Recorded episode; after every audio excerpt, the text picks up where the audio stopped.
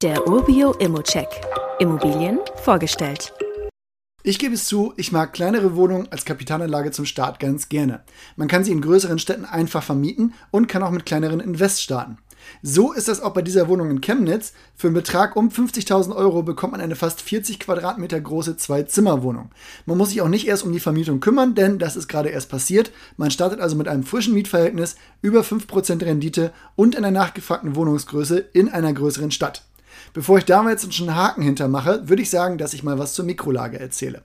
Die Wohnung, die liegt am Beginn der Wittenberger Straße in Chemnitz-Bernsdorf. Man könnte sagen quasi am Marie-Louise-Pleisner Park. Direkt gegenüber hat man einen Italiener und auf der anderen Straßenseite noch einen Griechen. Wer aber nicht essen gehen will, der kann auch fußläufig den nächsten Edeka oder Penny erreichen und auf dem Weg vielleicht sogar noch einen Döner holen. Ich glaube, man merkt, es gibt hier viele Bus- und Straßenbahnstationen, die Anbindung ist gut und in der Mikrolage findet man alles, was man brauchen könnte. Die Innenstadt ist knapp zweieinhalb Kilometer entfernt, samt Hauptbahnhof und Uni. Ich finde hier erstmal kein Haar in der Suppe.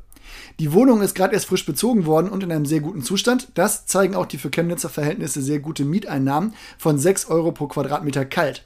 Andere Städte in Sachsen gehen da schon ein bisschen weiter und zeigen auch die Richtung, wo es hingehen könnte und liegen schon bei 8, 9 oder 10 Euro pro Quadratmeter.